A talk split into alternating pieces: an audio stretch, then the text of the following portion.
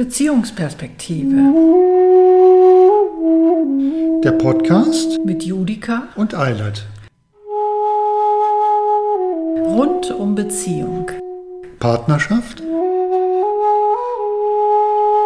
und Sexualität.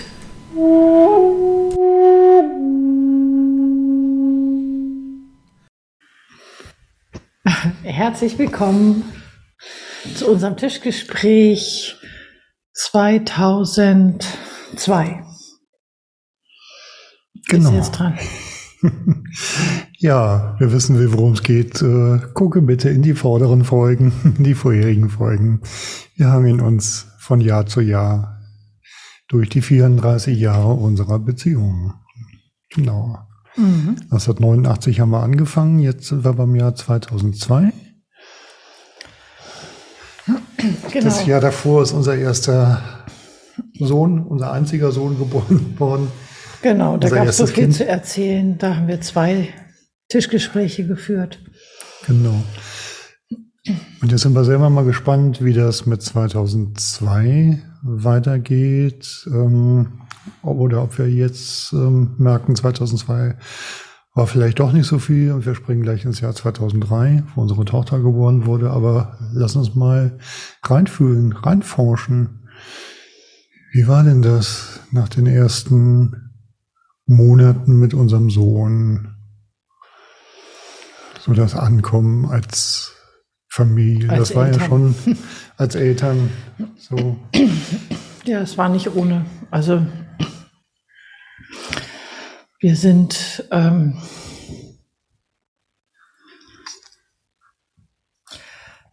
also wobei im Grunde genommen haben wir von dem ersten halben Jahr ja schon gesprochen. Äh, also 2002 war eigentlich dann relativ entspannte Zeit sogar.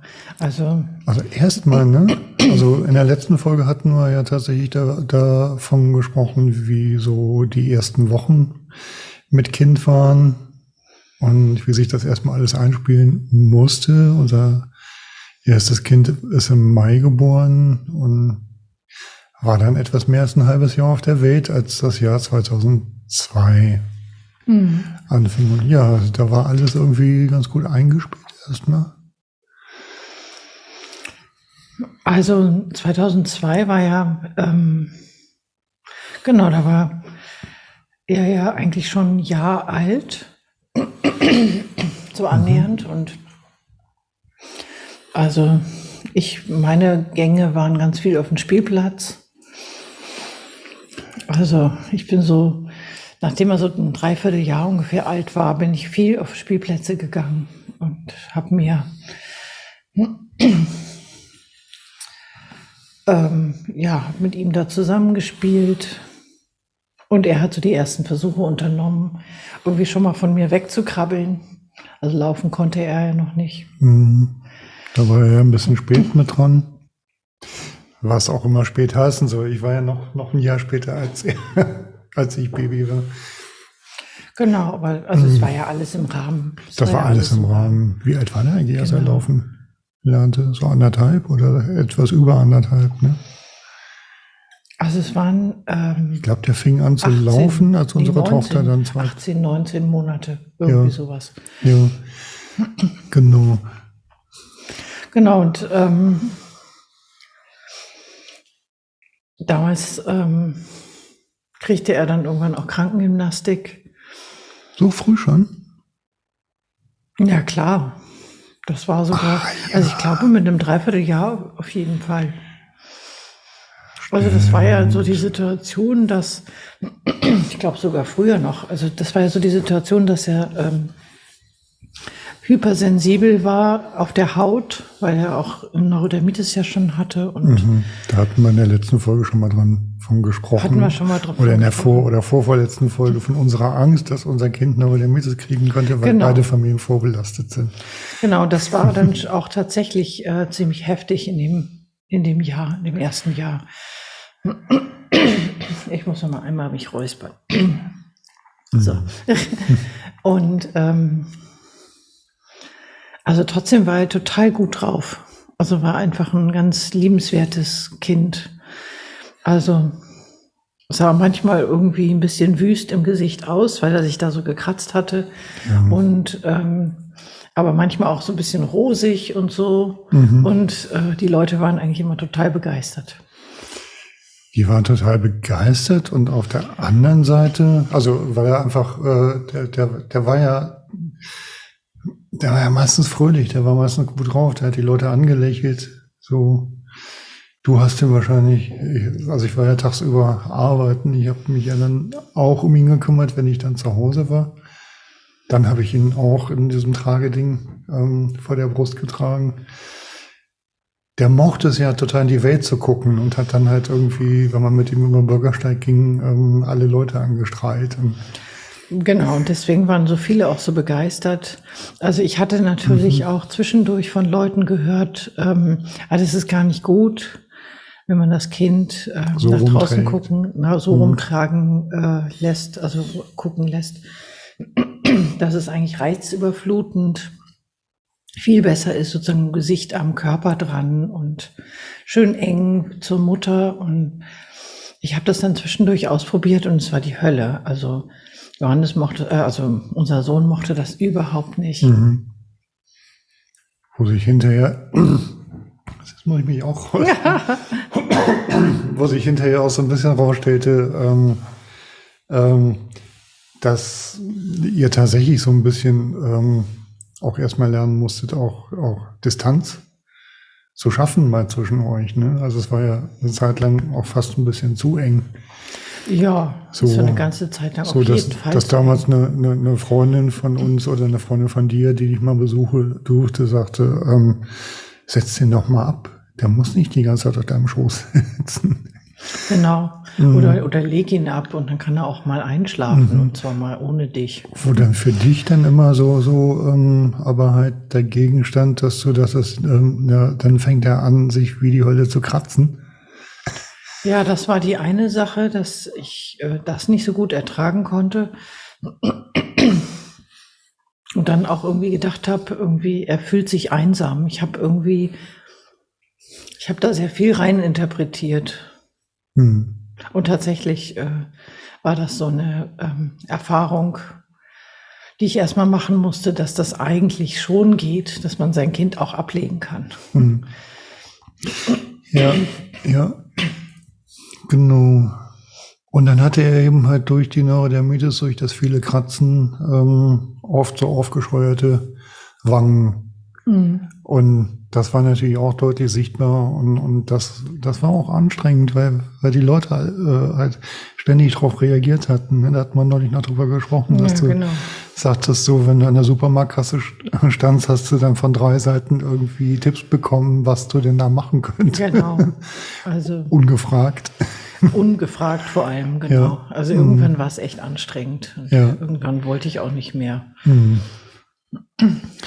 Und anstrengend bringt mich tatsächlich gerade ähm, an Punkt, ähm, wo ich mich an diese eine Szene erinnere, ähm, wo ich mich über mich selber so, so krass erschrocken habe. So, die ich dir Gott sei Dank sehr direkt erzählen konnte und ähm, ja auch wusste, dass du darauf ganz gut irgendwie reagierst, dass du äh, nicht Panik kriegst oder so, sondern dass du so Fantasiegedanken ganz gut einordnen konntest als etwas, ähm, was dann entsteht, wenn großer Druck da ist.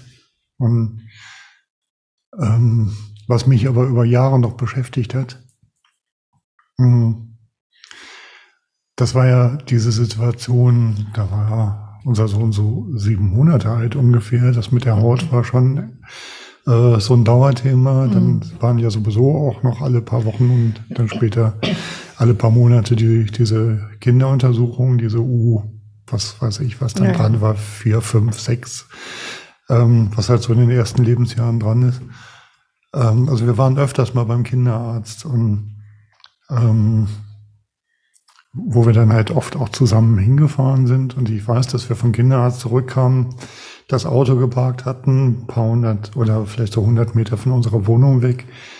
Ähm, und dann kamen wir an so einem Straßenbaum vorbei und das hat mich halt echt wahnsinnig erschreckt und klingt auch jetzt wirklich ein bisschen erschreckend, aber es war halt, ja, wirklich nur so ein zwei Sekunden Flash oder so, so, ähm, so die Vorstellung, boah, ich packe jetzt dieses Kind an den Fußgelenken und klatsche das gegen den nächsten Baum. Und sofort in, im nächsten Moment so, Alter, was denkst du da? So, mhm. was hast du für Fantasien in dir? Ich war enorm erschrocken über mich selbst. Mhm. Ähm, weil ich gleichzeitig halt meinen mein, mein Sohn auf dem Arm trug, den ich ja wirklich von Herzen liebe. Und einfach nicht wusste so, ähm, boah, was für zerstörerische Kräfte schlummern da in mir.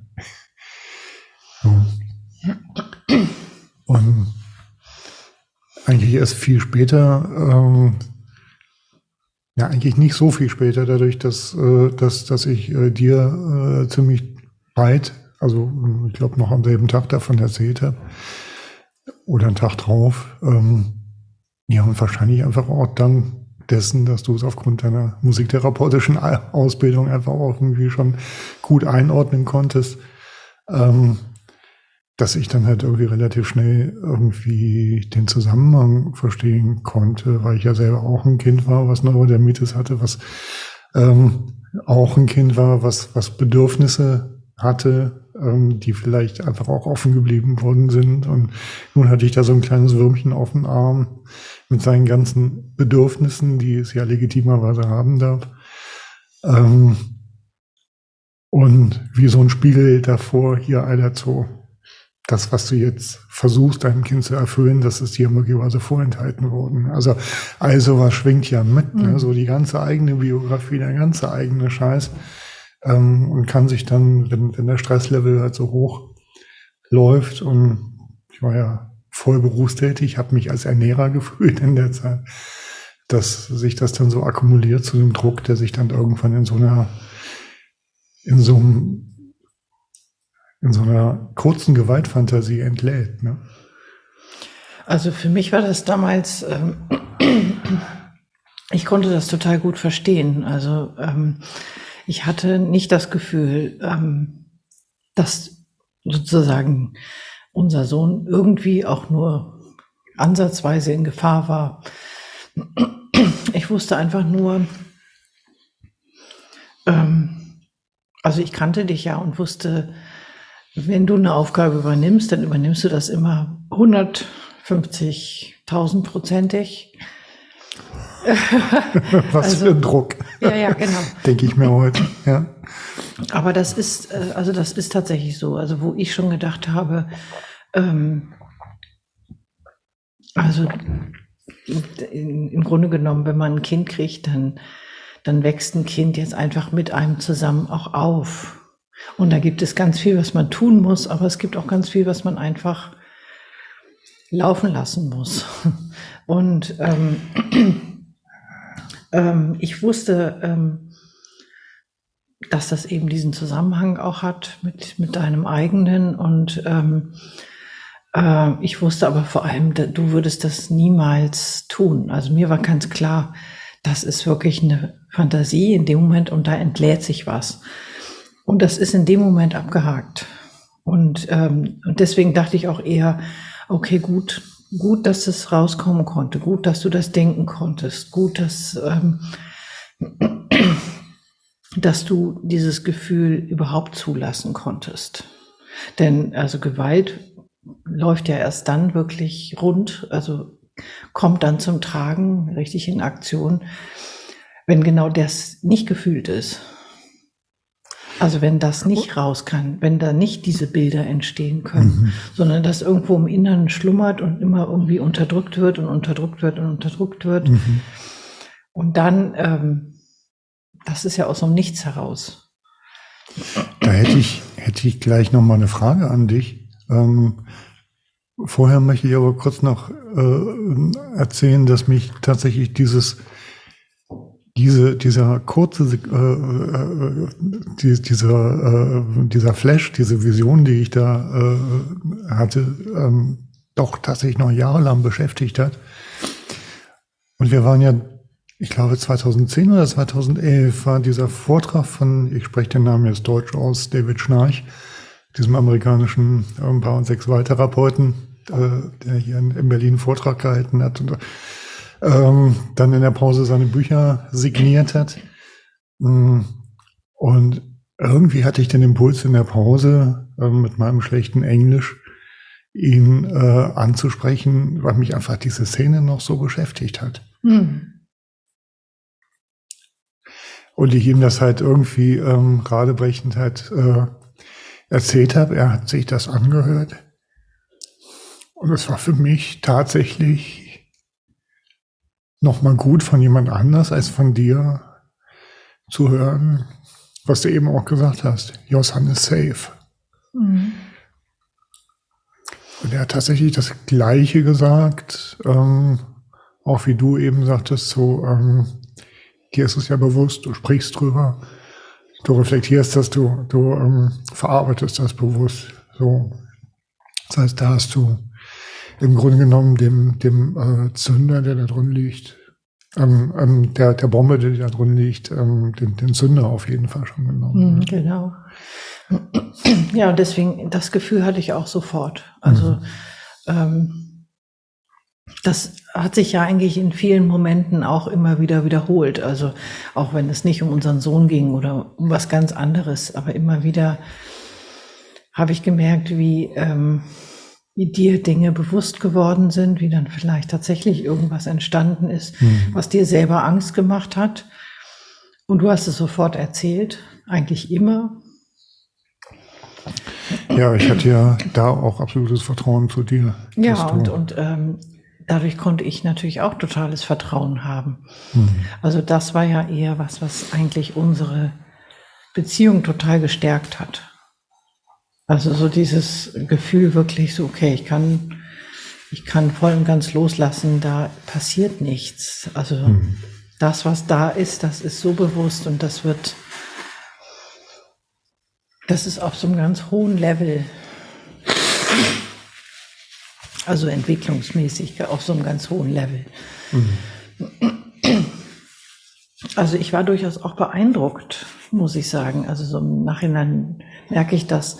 Ich war durchaus beeindruckt auch davon. Also wie, wie reflektiert du damit umgegangen bist. Wie, ähm, also auch mit deinem Schrecken, also, also ich konnte das total verstehen. Also und irgendwie dachte ich auch, ja, dadurch, dass du dich erschreckst, ist das jetzt auch nicht mal, was du irgendwie mal eben schnell wieder wegdrängst.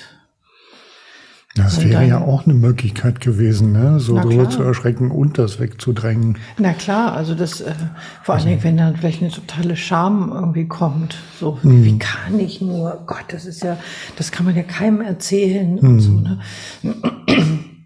Aber das war ja immer dein großer Vorteil, also das war ja immer hm. deine große Fähigkeit, dass du dich nicht davon hast beirren lassen. Also wenn du was erzählen wolltest oder wenn du überhaupt einfach was erlebt hast, dann hast du davon erzählt. Und dann warst du ja immer absolut super ehrlich. Und äh, das war für mich was, ich dachte, da konnte ich mich hundertprozentig drauf verlassen. Und da kann ich mich bis heute hundertprozentig drauf verlassen. Also ich weiß, dass du eher mehr noch drüber nachdenken würdest, eher mehr noch erzählen würdest als weniger. Hm. Kann das nicht manchmal auch zu viel werden? Ähm, das kommt drauf an. Ja, das kommt drauf an, wie im Grunde genommen, äh, wie ich damit umgehe. Ja. Also ähm, dadurch, dass ich, ähm, dass ich vielleicht selber so ein Typ bin, ähm, das für mich immer sehr entscheidend auch war, ähm, den anderen irgendwie zu kennen, also zu wissen, wie ist der gelagert? Mhm. Und auch irgendwie immer daran zu glauben. Also das hat mich einfach schon immer begleitet. Mhm. Ähm, ich habe mich immer schon manchmal gewundert, wenn, wenn deine Brüder zum Beispiel irgendwelche Fragen gestellt haben, wo ich dachte so, ey, das müsst ihr doch wissen. So, ihr kennt doch euren Bruder, also zu, zu mhm. dir irgendwelche Fragen, ihr kennt doch euren Bruder. Oder auch irgendwie nach, nach Jahrzehnten dann mich irgendwas gefragt haben, mhm. ich denke so, das wisst ihr doch. Das, ihr kennt mich doch. Mhm. Und ähm, dann habe ich aber festgestellt, dass das tatsächlich offensichtlich eher meine Strategie ist, ähm, mich einfach innerlich auf Dinge verlassen zu können. Und ich mhm. wusste einfach, ich, ich habe immer da irgendwie das Vertrauen gehabt, ich weiß, wie du gelagert bist, ich weiß, wie du bist. Mhm. Und ähm, also das kann natürlich, ich überlege jetzt gerade, das kann natürlich auch ähm, bedeuten, dass, äh, dass dann so eine Enge entsteht ähm, und, und das Gefühl so, dass du aber auch wieder ganz neu sein kannst, dass du wieder ganz äh, dich, dich in anderer Weise entwickeln kannst, dass das vielleicht dadurch dann gestört wird. Aber eigentlich war das auch nicht so. Nee, erlebe ich bis heute auch nicht so, dass du mit Veränderungen von mir, ähm, dass sich das aus der Bahn werf, werfen würde oder so. Eigentlich hätte ich da eher das Gefühl, ähm, dass du das auch tatsächlich dann einfach mitkriegst und dann auch sehr schnell irgendwie ähm, einordnen kannst.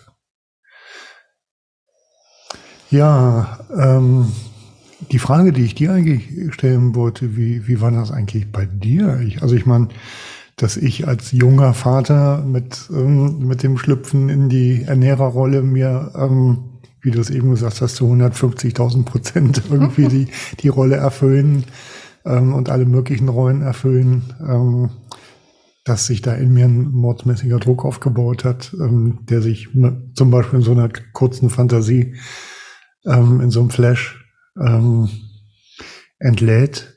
Hm. Wie war das bei dir? Ich meine, du, äh, du hast ja, hast du auch einen inneren Druck gehabt? Wie, wie war es bei dir? Hast du auch schon mal solche Gewaltfantasien gehabt? Also ich meine, sagt ja manchmal auch der Volksmund schon, oh, den kann ich an die Wand klatschen oder so. Ne? Also mhm. Es ist ja, es ist ja gar nicht so unüblich. Aber tatsächlich fällt mir auf, ähm, ich von dir da wenig zugehört habe bisher. Ja, ich habe vielleicht im Vorhinein auch schon andere Strategien entwickelt. Also eine Strategie war, ähm, mich gar nicht als die perfekte Mutter irgendwie überhaupt zu sehen, sondern eher mich darunter zu kategorisieren, so nach dem Motto, ich bin eben nicht perfekt, ich bin schusselig, ich vergesse ganz viel, da muss irgendwie auch mein Kind mitleben. Was ja eigentlich total gesund ist. Äh, ja, im Endeffekt schon, ne? Genau. Mhm. Ähm, und das hat mir Druck genommen, tatsächlich. Also im Grunde genommen kenne ich diesen Druck auch in anderen Situationen. Also etwas falsch zu machen ist nicht einfach, ist nie einfach gewesen für mich. Ähm, aber das habe ich mir sozusagen damit, den Druck habe ich mir damit genommen, indem ich gesagt habe, so, ich, äh, ich kann da sowieso machen, was ich will. Ich werde nie perfekt sein.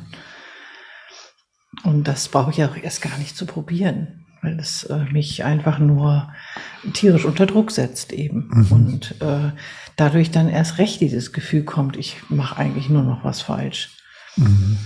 Und soweit kannte ich mich Gott sei Dank schon. Genau, und von daher hatte das tatsächlich äh, nicht mehr diese Komponente, äh, ich, ich probiere alles und es muss alles irgendwie äh, funktionieren und so. Mhm. Also ich habe es auch immer wieder zwischendurch gemerkt, wie wohltuend das tatsächlich war. Also so mit ihm dann da zu sitzen, ihn vielleicht zwischendurch zu stillen und, und irgendwie zu merken, so, es passiert hier gerade nichts. Und es ist eigentlich total angenehm. Oder auf dem Spielplatz zu sein und irgendwie zu sehen, so, ah ja, er spielt und er spielt auf seine Weise.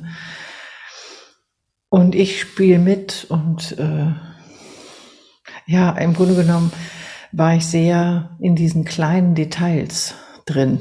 Also das ist ja sowieso meine, mhm. ähm, so mein Leben, dass ich mich ähm, dass mich, ich mich manchmal auch geradezu verlieren kann in so kleinen Details. Also mhm. ebenso, also er sitzt auf der Rutsche und dann kommt auf einmal, weil er da irgendwo mit der, was ich mit seinen kleinen Fäusten irgendwo gegenkomme, kommt auf einmal so ein Ton an, an dieser Rutsche und das klingt total gut. Mhm. Und wir beide sind irgendwie völlig geflasht von diesem Ton. Oder wir beide stehen nebeneinander oder vielmehr er saß dann oder er, mhm. er krabbelte gerade oder so und wir halten beide inne und gucken uns irgendwie völlig begeistert irgendwelche Leute an und vergessen alles um uns herum. Mhm. Also das kam immer wieder vor. Und ich mhm. habe das total genossen in der Zeit, mhm. weil ich gemerkt habe, so, boah, hier, hier darf ich das mal. Hier muss ich nicht ähm, immer erwachsen sein und funktionieren, sondern das ist so ein, das sind so kleine Situationen, die, da darf ich einfach rumträumen. Und, äh, und ich erlebe meinen Sohn und merke, er ist genauso wie ich. das mhm. ist schon total gut. Also hast du eigentlich total, also klingt so, als wärst du total im Hier und Jetzt gewesen.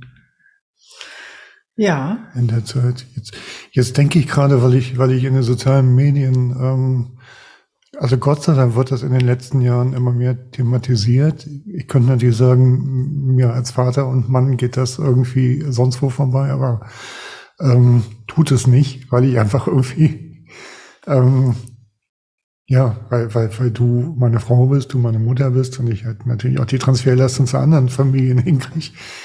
Ähm, und, und, und so häufig, äh, also es gibt so zwei Strömungen. Einmal fallen mir so, so, so Facebook-Posts ein, so, die so ein Mutterideal hochhalten, wo es dann wo, äh, so darum geht, dass Mütter sich gegenseitig stärken, so nach dem Motto, ähm, Mädels, wir wissen doch alle, dass wir Mütter die, der Mutter der Familie sind und da müssen wir doch sehen, dass wir fit sind, dass wir den Laden auch am Laufen halten. Ähm, wo, wo ich, wenn ich da reinspüre, irgendwie denke, oh, wie, wie erdrückend. Mhm. So, also es ist eigentlich genau der Druck, den ich gespürt habe, irgendwie ähm, in der Vorstellung, okay, ich muss jetzt dafür sorgen, dass der ganze Laden am Laufen bleibt. Ähm, muss Geld verdienen, ähm, dir, wenn ich nach Hause komme, weil du ein anstrengendes Tag mit dem Kind hinter dir hast, irgendwie äh, gucken, was ich am Haus halt äh, noch machen kann und muss, ob ich dir das Kind auch mal abnehme, dass du auch mal irgendwie mal Zeit für dich hast und so weiter und so fort. Also das war ja so eine Zeit, wo bei mir auf Väterseite ähm, ich selbst eigentlich immer mehr in den Hintergrund rückte. Und das ist so, so äh, halt die Entsprechung dazu, diese, ähm, dass ich wahrnehme, es gibt Mütter, die so ein Ideal aufrechterhalten wollen ähm, und sich damit gleichzeitig halt irgendwie ähm, Aufgaben und Druck auf die Schultern packen ohne Ende. Mhm. Und, und da bin ich total dankbar drüber, dass ich gerade so in den letzten ein, zwei Jahren immer öfter mal ähm, auch Facebook und Instagram Beiträge von jungen Müttern wahrnehme, die sagen, ähm, dieser ganze Druck ist mir einfach zu viel. Mhm. Ja, und das ist auch genau richtig und gut. Ja. Also ähm, bei mir war ja noch, das hatte ich auch letztes Mal, glaube ich, gesagt, ähm, dass ich ja gesagt habe, so okay, ich dieses Jahr, dieses nächste Jahr, da bin ich voll und ganz da. Und das hatte ich unter anderem ja deswegen auch gesagt, um auch wieder Druck zu nehmen. Also weil ich äh, mhm. es wirklich auch eher gescheut habe, diese Diskussionen dann, äh, mhm. was ich dann so von anderen gehört habe oder mhm. was teilweise schon in Geburtsvorbereitungskursen dann irgendwie Thema wurde, so nach dem Motto, ja, aber ich will nicht, dass ich dann nur alleine fürs Kind zuständig bin und also mein Mann, der muss dann auf jeden Fall ran und dann ist hier so und so und so. Mhm. Und es wird alles schon im Vorhinein geplant. Das Kind ist noch nicht mal auf der Welt. Mhm. Da dachte ich so, oh, also das ging für mich gar nicht. Mhm. Also die Vorstellung alleine ähm, hat mir schon so viel Druck gemacht. Mhm. Also da geht es ja gar nicht darum, ähm, wie entlaste ich mich, sondern eher, wie baue ich nochmal ordentlich Druck auf, damit das alles auch noch schwieriger wird. Ne? Und ja. da habe ich gesagt, also äh, mir geht es gar nicht darum, entlastet werden zu wollen mhm. und äh, darum zu kämpfen oder so, sondern im Gegenteil, ich, ich will diesen Kampf gar nicht. Und ich will, ähm, in dem Moment ähm, ist mir klar, ich bin für mein Kind da. Und eigentlich meine ich mich zu erinnern, es war dann manchmal sogar im Gegenteil eher so, dass du gesagt hast, Eilert, geh ruhig mal raus. Ja, genau. Und das war auch gut so. Ich habe mich wohlgefühlt. Ich habe mich, äh, mhm. ich, ich war so ein bisschen wie in meiner kleinen Höhle und und ähm, mir ist auch schon manchmal die Decke auf den Kopf gefallen, na klar. Mhm. Aber trotzdem war das für mich irgendwie ein, eine Entwicklung, ähm, ganz eng verbunden zu sein. Mhm. Ähm, und das war für mich richtig und gut so. Und ich habe mhm. überhaupt nicht das vermisst. Also ich meine, du warst ja auch eher wirklich viel da. Also wirst ja nie, das war ja gar nicht so. Aber es wäre auch in Ordnung gewesen für mich, wenn du gesagt hättest, okay, du scheinst ja so dicht dran zu sein, ich lass dich mal in Ruhe. Mhm. Ja, ich habe hab, äh, viel Kontrabass gespielt in der Zeit. Ähm, war einmal die Woche auf der Bandprobe Aber ich glaube, darüber hinaus habe ich tatsächlich gar nicht so viel gemacht. Und Kontrabass habe ich natürlich meistens auch zu Hause gespielt. Dann meistens, wenn ihr schlieft oder so. Ich habe ja wenig geschlafen in der Zeit. Fällt mir gerade mal auf. Da bin ich ja so mit fünf, fünfeinhalb Stunden Schlaf rausgekommen. Hm. Und mir, ja, mir war es viel zu wenig klar. Mhm. Also ich meine, so diesem erst, also die ersten zehn Monate, mhm. da habe ich natürlich auch viel zu wenig Schlaf gehabt. Ja. Aber gut, das war relativ normal. Mhm. Aber danach ging das ja gleich irgendwie. Also wir hatten das ja gut hingekriegt. Mhm. Also rückblickend ähm, denke ich jetzt gerade tatsächlich drüber nach. Ähm, wie ich das auch als Vater hätte an, vielleicht auch noch irgendwie anders für mich gestalten können. Wobei ich es nicht bereue, wie es gelaufen ist. Also es ist halt so gelaufen, wie es gelaufen ist. Und ähm, wir sind ja durch die Zeit gekommen und ähm, wir sind auch nicht katastrophal durch die Zeit gekommen. Wobei mhm. ich sagen muss, wenn ich so Fotos von uns aus der Zeit sehe, so wir mit zwei kleinen Kindern, da denke ich manchmal, boah, wir sehen echt abgerockt aus. Also einfach echt fertig auf der Bereifung. Hm. Ja, es war auch vieles, was, was hm. wir einfach irgendwie tatsächlich weggedrängt haben, wo es hm. vielleicht irgendwie so einfach an Lebensenergie gut gewesen wäre, die irgendwie aufzubauen und dann zu hm. gucken, so was, was brauchen wir eigentlich und hm. was, äh, also was können wir uns vielleicht auch nicht gegenseitig geben, sondern was brauchen wir einfach von außen. Aber genau das war ja. das, was ich eigentlich gar nicht im Sinn hatte. Also erstens ist ja sowieso das mit dem Brauchen.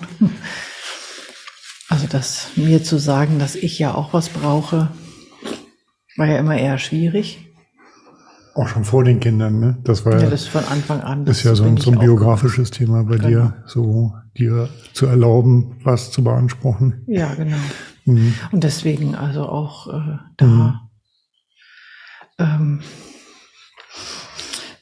naja, und ähm, aber mir fällt gerade ein, dass ähm, dass ich da ja 2002, dass ich ja dann auch schon schwanger war mit unserer Tochter. Mit unserer Tochter. Also so ab und das war auch nochmal ein Unterschied. Irgendwann also, im Sommer, ne? Wurdest du schwanger? Ja, kommt hin. Genau, und mhm. ähm, also da, also ähm, da schwanger zu sein ähm, mit, mit Kind sozusagen war nochmal eine andere Nummer als einfach so völlig frei und ungebunden schwanger zu sein, ohne Kind. Ähm, aber trotzdem war es für mich total schön, denn eigentlich war von Anfang an auch klar, ähm, nur ein Kind will ich nicht. Mhm. Also wenn, dann zwei. Mhm. Und ähm, also das, das vervollständigte sich eigentlich immer mehr. Mhm. Und ähm, ich habe mich super wohl gefühlt in dieser Schwangerschaft. Wie krass. Ich denke gerade, in der Zeit, wo die Schwangerschaft mit unserer Tochter begann, deine Schwangerschaft mit unserer Tochter, das war ja auch die Zeit, wo wir auf äh, Haus- bzw. auf Grundstückssuche waren und da hatten wir hier das Grundstück, auf dem wir gerade auch ähm, in unserem dann gebauten Haus sitzen. Ähm, da stand ja schon ein kleines Häuschen drauf, was jetzt unsere äh, Beziehungsperspektive Praxis ist. Da haben wir ja damals dran gewohnt erstmal. Und als du in den ersten Schwangerschaftswochen warst ähm, und halt mit, mit unserem kleinen Sohn in der Wohnung in Berlin-Tempelhof saßt, ähm, habe ich ja dann neben meiner Arbeit hier ähm, dieses Häuschen renoviert. So der Vorbesitzer, der war ja gestorben. Irgendwie gab es mhm. da erstmal Restmöbel zu entrümpeln, die, die der Erbe da gelassen hat. Und die alten Teppiche irgendwie zu entsorgen. Und ich habe ja wochenlang hier nach Feierabend im Sommer ähm, die Hütte bezugsfertig gemacht. Mhm. Also kein Wunder, dass, äh, dass sich da ein Druck in mir aufgebaut da denke ich mir auch, also ich habe das alles total gerne gemacht und war auch stolz drauf, irgendwie, was ich da leisten konnte. Ähm, aber schon krass. Ja, es war auf jeden Fall total viel. Also es war auch, ähm, also es war auch so, dass ich durchaus ein schlechtes Gewissen zwischendurch hatte, hm. Ähm, weil ich das gesehen habe, wie du ja erstens arbeitest und dann hier renovierst und mhm. ähm, ich immer noch so ein bisschen Schwierigkeiten hatte zu sagen, naja, mit Kind bin ich aber auch durchaus ausgefüllt und da geht einfach auch nicht so viel. Und dann irgendwie dachte ich immer so, andere kriegen das wahrscheinlich auch hin und wieso ich nicht. Und also das kam dann schon auch. Also diese Art von Druck kam bei mir schon auch. Mhm. Und dann war es eben äh, dann war es eben so, dass, äh, dass ich zusätzlich noch schwanger war und irgendwie merkte, ich bin einfach nicht mehr so belastbar. Und ich glaube, du auch tatsächlich Angst hattest, wenn ich da auf irgendeine Leiter gestiegen wäre. Das kann sein. Also du, also ich erinnere mich, dass du ab und zu dann auch mal da warst. So am Wochenende, wenn ein bisschen mehr Zeit war. Und wir dann vielleicht auch mal zusammen einen Raum gestrichen haben oder so. Aber. Ja, irgendwas habe ich auch mitgemacht. Hm. Also ich. Hm. Naja. Auf jeden Fall war das natürlich, das war echt aufregend. Also davor waren ja auch noch viele andere Hausbesuche, mhm. die wir, wir haben ja uns einige Häuser angeguckt, die schon bestanden. Mhm. Das alles mit einem kleinen Sohn auf dem Arm. Mhm, genau durch die Berliner Randbezirke gezogen, um nach einem geeigneten Haus zu suchen. mhm. Aber es war wirklich, also das hat sich wirklich echt äh, gelohnt. Mhm. Also als wir dann hier, als du mir das dann gezeigt hast, also du hattest dir das ja vorher schon mal angeguckt und hast mir das dann gezeigt. Mhm. Und ich kannte Lichtenrade ja gar nicht. ich war vorher auch noch nie in Lichtenrade. Oh. So, geht ja vielen Berliner Reutner so, ne? Lichtenrade habe ich mal gehört, aber wo ist denn das? ja, ja, genau. Aber ich stand vor diesem Haus, äh, vor diesem Grundstück, was irgendwie dann noch ganz frei war, nur dieses kleine Häuschen im Hintergrund. Mhm. Und dachte so, das gibt's noch? Das ist ja unglaublich. Mhm. Und das könnten wir haben, dieses könnten wir haben. Also, also ich mhm. habe es nicht geglaubt. Mhm. Du warst da relativ cool. Du hast gesagt, ja, das wäre jetzt hier zum Beispiel, das wäre was. Ja, also ging halt mit Unterstützung unserer Eltern, ne? muss man dazu sagen. Aber, aber ja, wir konnten es möglich machen. Ja, auf jeden Fall. Mhm. Also. Mhm.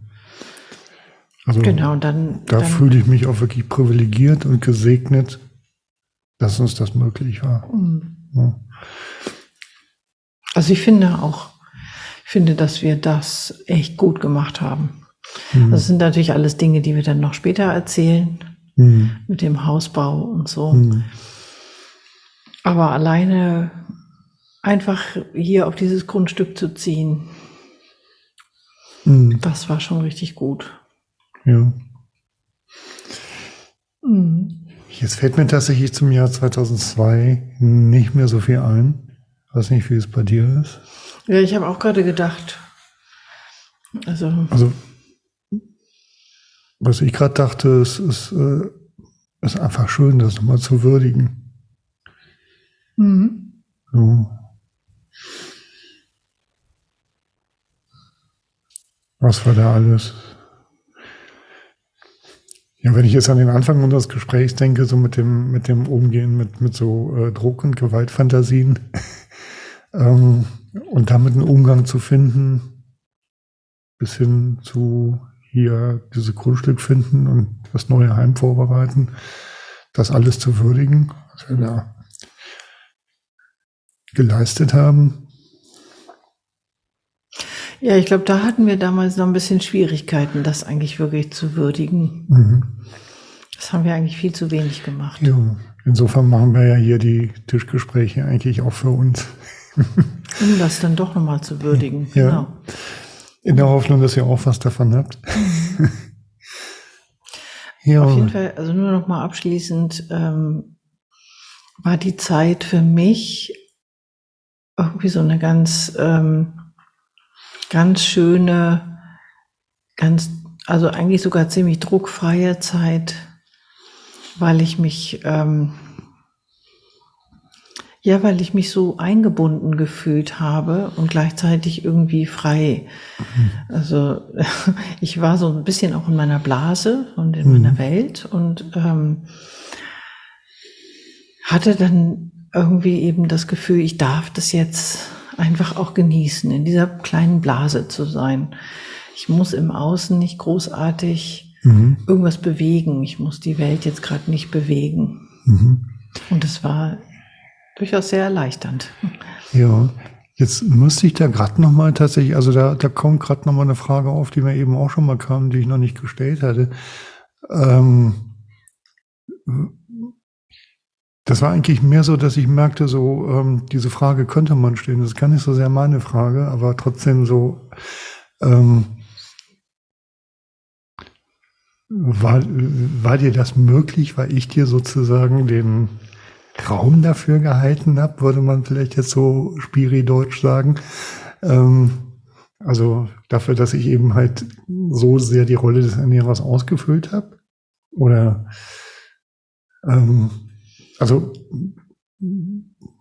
wenn ich selber da reinspüre, habe ich das Gefühl, das äh, ist davon gar nicht abhängig. Nee, das ist mein Gefühl auch.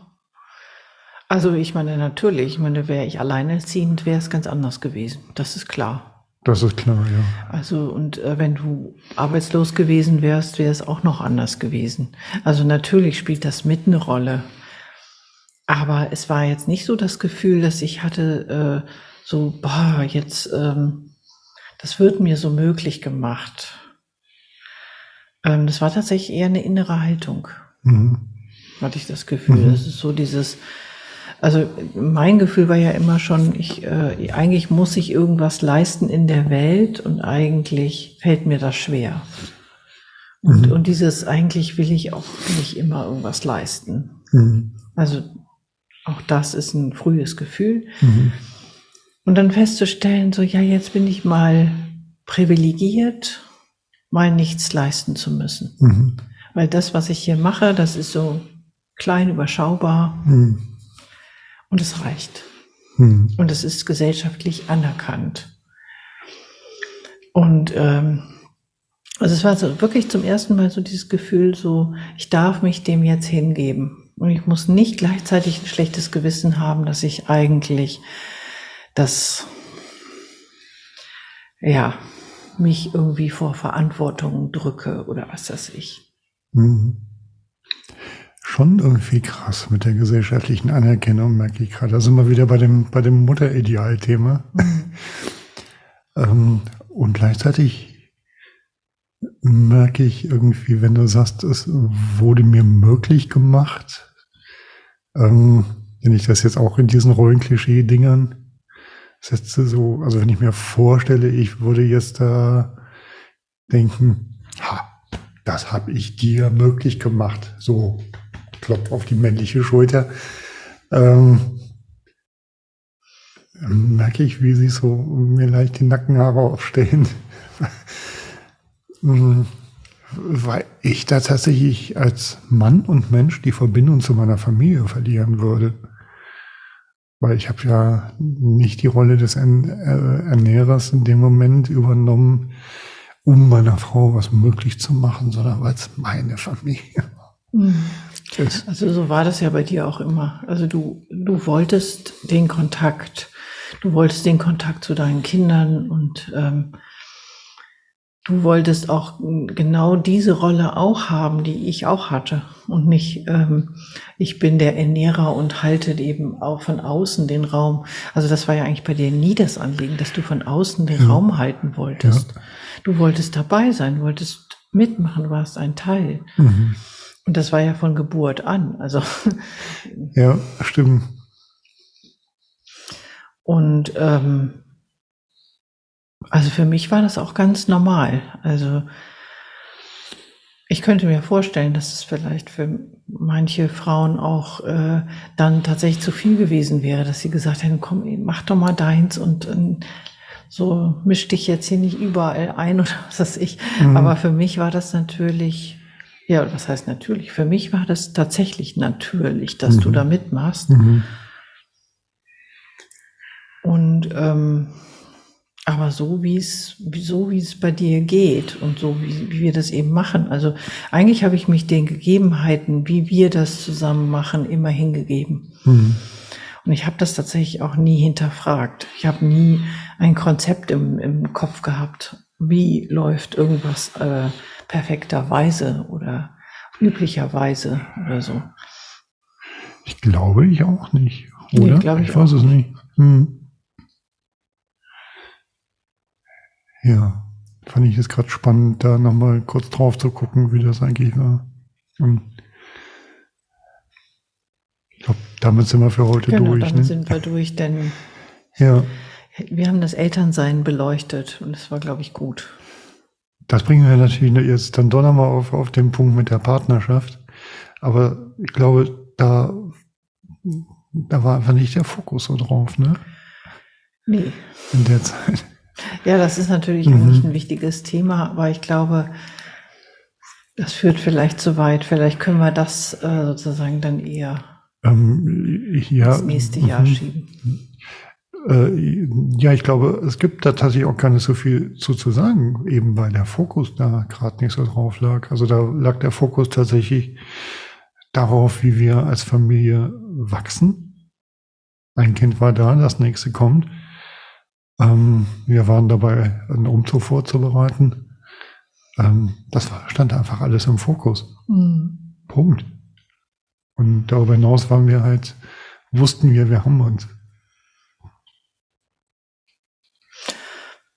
Und mehr war da nicht. Nee, eigentlich nicht. Eigentlich kam das erst ein bisschen später. Ja.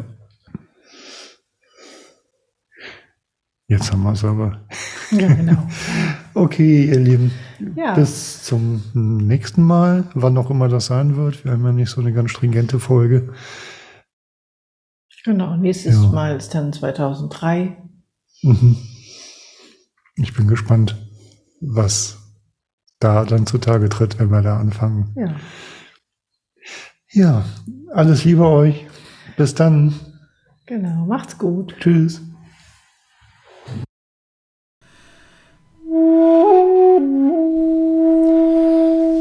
Wenn euch unsere Tischgespräche gefallen,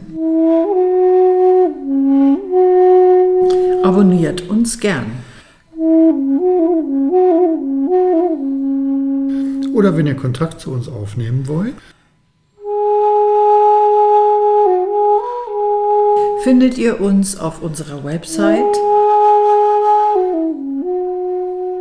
beziehungsperspektive.de.